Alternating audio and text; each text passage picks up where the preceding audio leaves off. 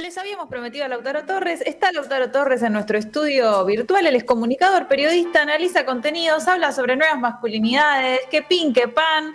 Lautaro, ¿cómo estás? Muy bien. A ver si te escuchamos bien, de nuevo. ¿Ahí me escuchan bien?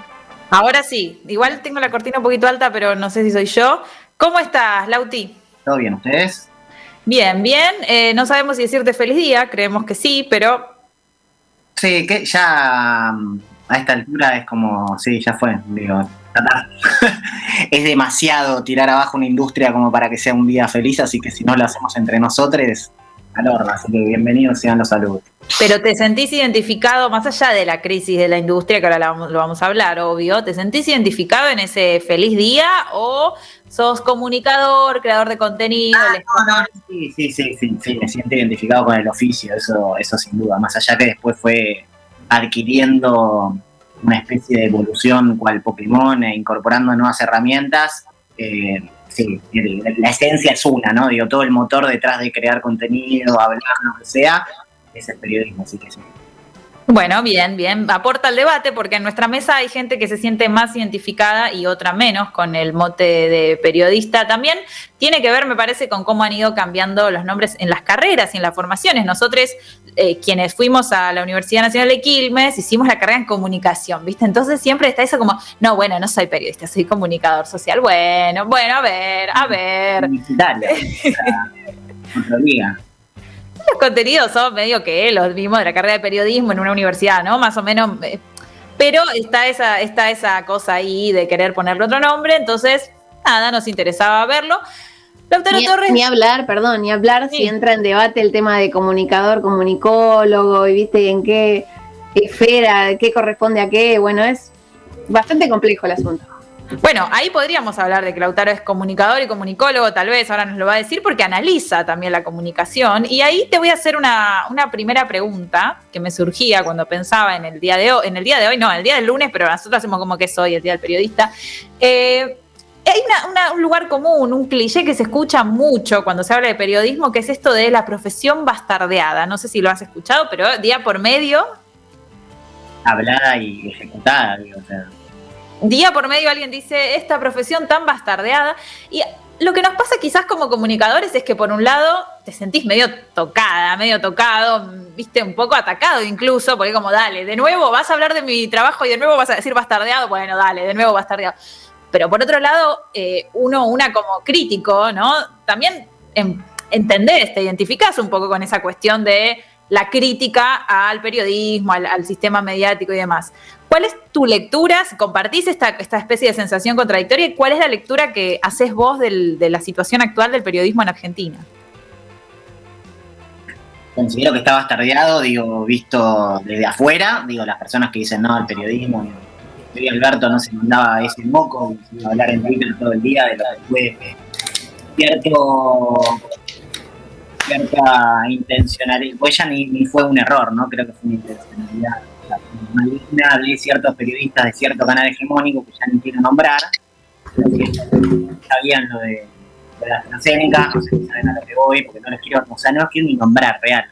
Cuestión que afuera se bastarde y también puertas adentro está bastardeada en cuanto a la situación contractual, eh, en cuanto a salarios, en cuanto a precarización laboral, precarización de contenidos, pero también lo, que ejercemos, ¿no? ¿Qué contenido generamos? Que por supuesto no depende de nosotros. Siempre, a veces algunos colegas eh, he tenido charlas y, sienten que padecen la crítica cuando en realidad mi crítica va hacia el sistema. Digo, ninguno de nosotros va a querer redactar y levantar cosas que pasan en Instagram o en TikTok y llevarlas a, a algún portal, ¿no? y hacer por hacer, ¿no? Y, no utilizar nuestro tiempo de una manera un poco más productiva en el sentido de generar un contenido de calidad y que realmente se acerque al contenido que imaginábamos cuando nos acercamos por primera vez a la carrera.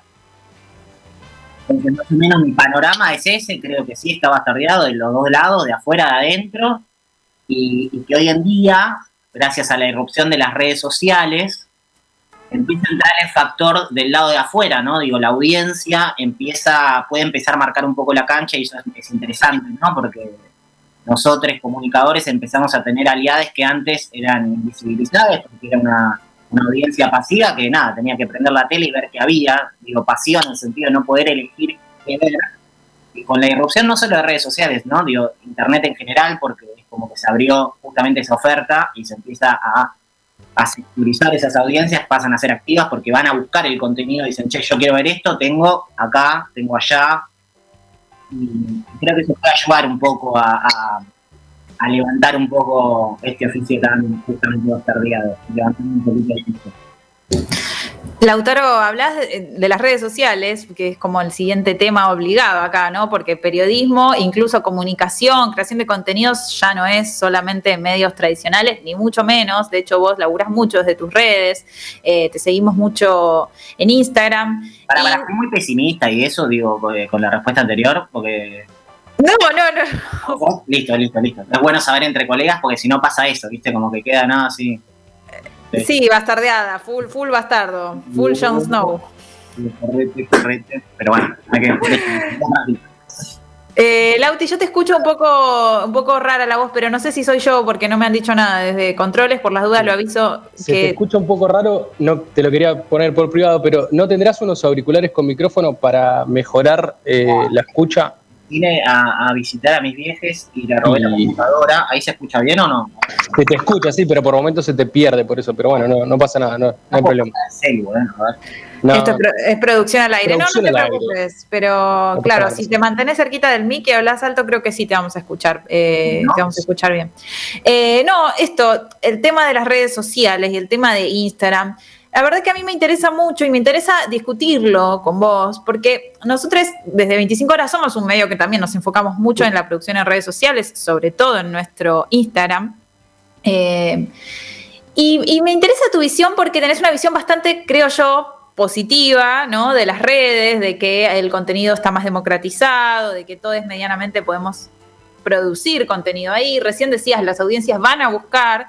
Entonces, la verdad es que nosotros, o por lo menos yo acá me hago cargo, tengo una visión bastante más pesimista, sobre todo de Instagram, que ya lo veo como un medio comercial más, ya lo veo como un medio masivo más, donde no sé hasta dónde elegimos, no sé hasta dónde el algoritmo con su azar y con su imprevisibilidad nos está, viste, como dictando el ritmo permanentemente de lo que aparece, porque vos decís, tengo ganas de comprarme eh, una, una nueva alacena para la cocina y automáticamente está la publicidad sino también eh, a la hora de, lo que producimos, porque como, nosotros, por ejemplo, como comunicadoras y comunicadores, tenemos que ver a qué hora publicar y con qué estética y de qué forma y qué emoji usar para lograr más o menos que Instagram nos muestre. ¿Tenés una visión crítica o pensás que, eh, bueno, esto, que en las redes eh, es todo mucho más positivo y favorable que en los medios hegemónicos? creo tengo también mi visión pesimista, ¿eh? no, no se queden solo con la, con la optimista, me gustan los, matices, creo que lo que planteas es coincido, pero creo que es algo propio de, algo que está pasando y de algo hacia, hacia donde se va, ¿qué quiero decir con esto? Que las plataformas digitales, internet, ¿se me escucha bien? Es algo nuevo, Digo, si nos vamos para atrás, ¿cuánto tiempo tienen las redes sociales en comparación a los medios tradicionales? Eh, incluso a, la escritura y la lectura misma, ¿no? Como, como transportación de información, traslado de información, no me sale la palabra, no es trasladar ni transportar, pero bueno, como transmisión de conocimiento e información, digo, ¿cuánto tienen las redes sociales? Muy poco.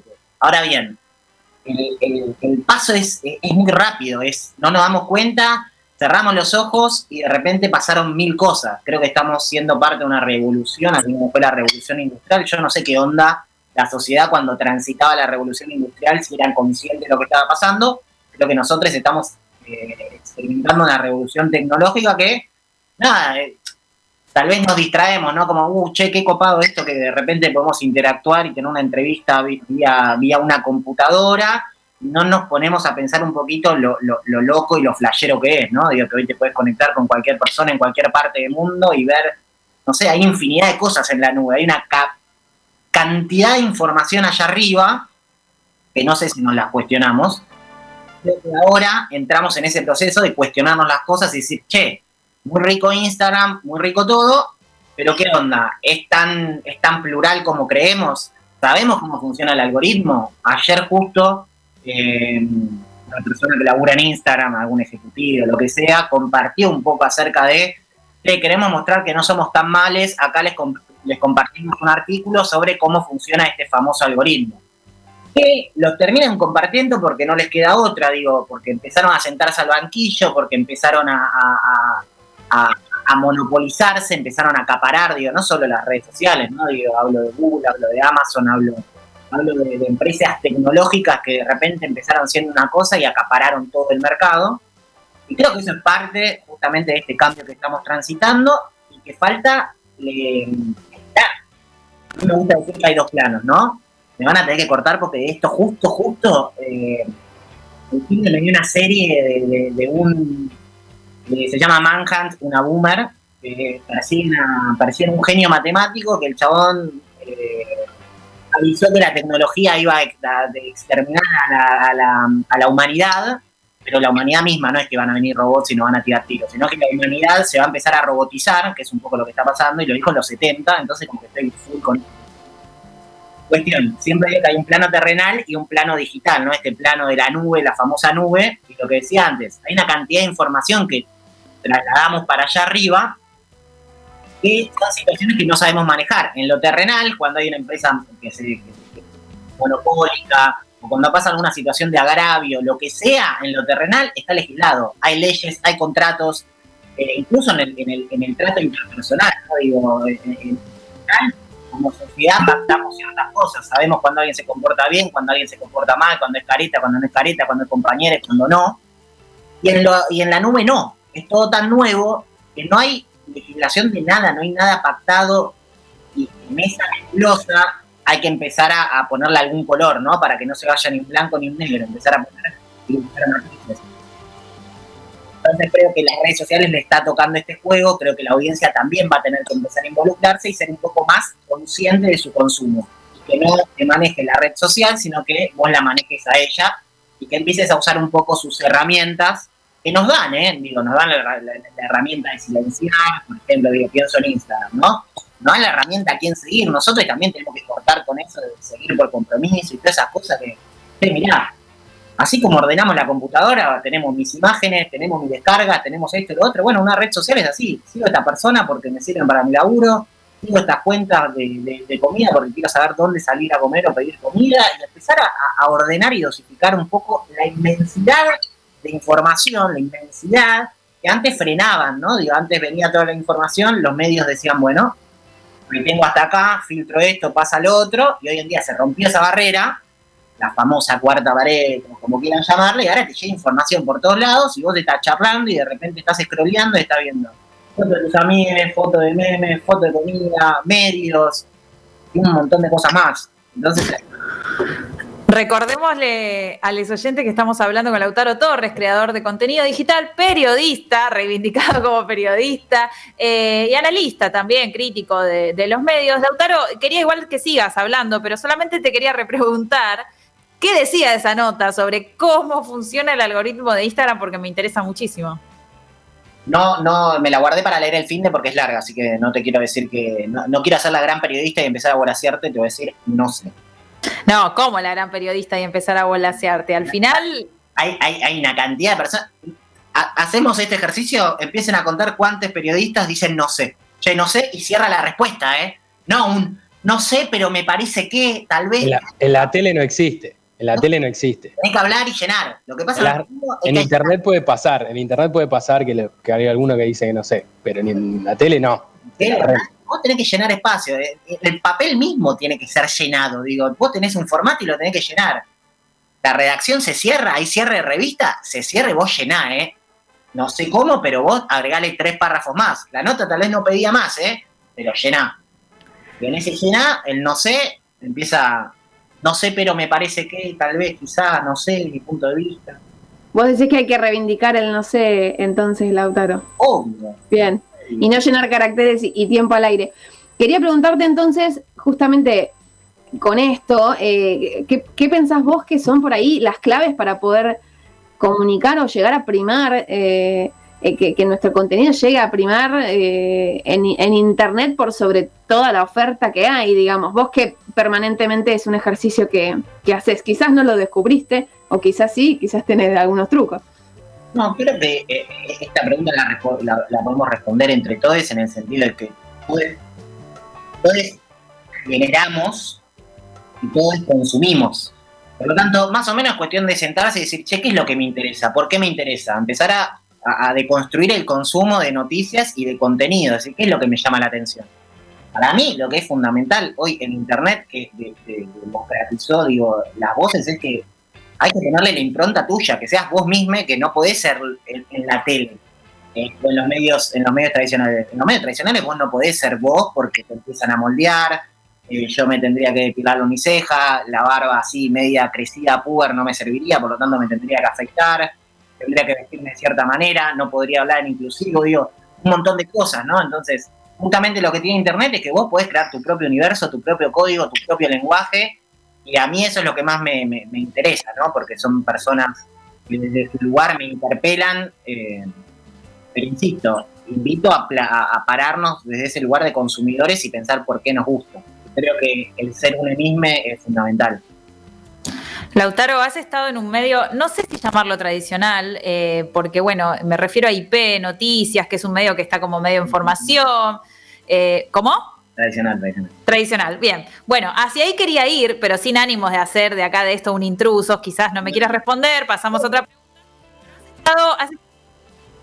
Has estado, un, lapso corto de tiempo y has eh, salido después. como mi mamá me dijo, tres meses te parece el auto, y yo le digo, sí, Bueno, eh, me interesa preguntarte en realidad, sacando de lado motivos que sean personales, vos hiciste una comunicación de, che, me fui de este lugar, entonces por ese lado, que fue una comunicación pública, preguntarte eh, qué fue lo que no pudiste conciliar y en todo caso, cuáles son esos principios, eh, así, conversando entre colegas, ¿no? Que vos dijiste, che, esto no lo negocio. Sí, sí, es lo, que dice el posteo, no, no, no es más que... Por, eso hice la, aclaración de colegas que me ha escrito una, una amiga diciendo, che, no me parece, digo, parate, o sea, pará, primero preguntame, tipo, no te pedí tu opinión, o sea, en todo caso, o sea, me pareció muy violento, fue como, estoy criticando el sistema, digo, yo me sentí incómodo porque me encontré yo, Lautaro Torres, no queriendo trabajar en un sistema de sobreinformación, de generar noticias porque sí,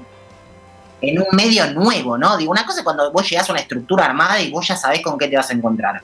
Otra es cuando es un medio nuevo que parece revitalizar un poco los medios justamente tradicionales porque va a combinar lo digital con la tele, que está en proceso de, también. Yo fui impaciente, lo admito, digo, yo lo hablaba con mi jefa, Quinadora, yo sigo teniendo una relación de 11.000 puntos con mis ex compañeros, me sigo juntando, eh, tanto en el plano terrenal como en la nube, digo, tengo el grupo de WhatsApp y también cuando había, cuando se transmitían las pintadas, íbamos en esa, digo, eh, mil millones de puntos, a mi jefa tengo eh, charla diaria y le recomiendo gente siempre están buscando. Pero a lo que voy era eso, era como, che, yo quiero esto para mí. No, bueno, entonces tal vez el periodismo no es mi lugar, digo, así como está. Entonces como que yo estaba en, ese cambio de, rotundo de, mi vida, onda, che, no puedo, la verdad que no puedo, yo soy una persona que tiene otros tiempos, que no está pudiendo lidiar con este sistema de estar sentado ocho horas tecleando sin pensar en, o sea, me encontré que, eh, como bien decías vos antes, que las, redes, las plataformas, digo, no solo las redes sociales, Google también es la que nos, anticipa lo que vamos a hacer, porque yo me encontré levantando en Google Trends que era lo que hashtag picaba y en base a eso hacer una nota y yo, ¿qué me importa? O sea, ¿qué le, o sea, con periodismo, ¿no? Digo, como servicio, ¿qué le tiene que importar a mi audiencia lo que está pasando de, un video viral en cualquier país de la región, ¿no? Digo, qué sé yo, le, hagamos 28 notas sobre el monotributo que no para aumentar o realmente cómo inscribirse en el monotributo, porque es un... Nadie te enseñó a darte de alta en el monotributo, digo, prefiero hacer contenido de ese estilo útil, servicial, que realmente tenga un impacto real, y no informar por informar y encima informando lo que quiere Google o, también redactando, ¿no? Para estar en ese buscador, tener que redactar con, eh, cierta manera, eh, poniendo en negrita algo, y bueno, y dije, esto no es para mí. Saludos, digo, recomendé a mi mejor amiga, dije, che, a vos querés esto, tomá. La recomendé, pegó, buenísimo. De otro lado, no pasa nada. Después se dio la casualidad, o sea, que salió de Cenital, que es un medio que tiene un ritmo más, tranquilo, ok. No, yo ya estaba manejando un par de cuentas, un par de kiosquitos para hacer comunicación digital de restaurante, o, sea, nada que ver, ¿viste? O sea, otra cosa. Sí, sí, parte de nuestro oficio, igual, el de tener los, múltiples kioscos. Este programa se llama 25 horas por eso, por el kiosco que nos tuvimos que abrir como comunicadoras y comunicadores cuando terminamos ahí de estudiar. Lautaro, me interesa un montón esto que decís, porque además está este desafío de por un lado, los modelos de empleo y de trabajo que van transicionando, lo de no estar más sentada frente a la compu ocho horas, que se mezcla con la crisis propia del periodismo, de la comunicación, del desafío de crear contenido original, pero a la vez no entrar en lo de reproducir un video viral, sino reivindicar eso que es muy antiguo del periodismo de servicio, que a veces nos queremos hacer los cool y medio que nos escapamos de ahí, pero en definitiva, ¿para qué estamos comunicando, no? Eh, me encantó tenerte, nos encantó tenerte, ojalá podamos conversar más in extenso en otra oportunidad.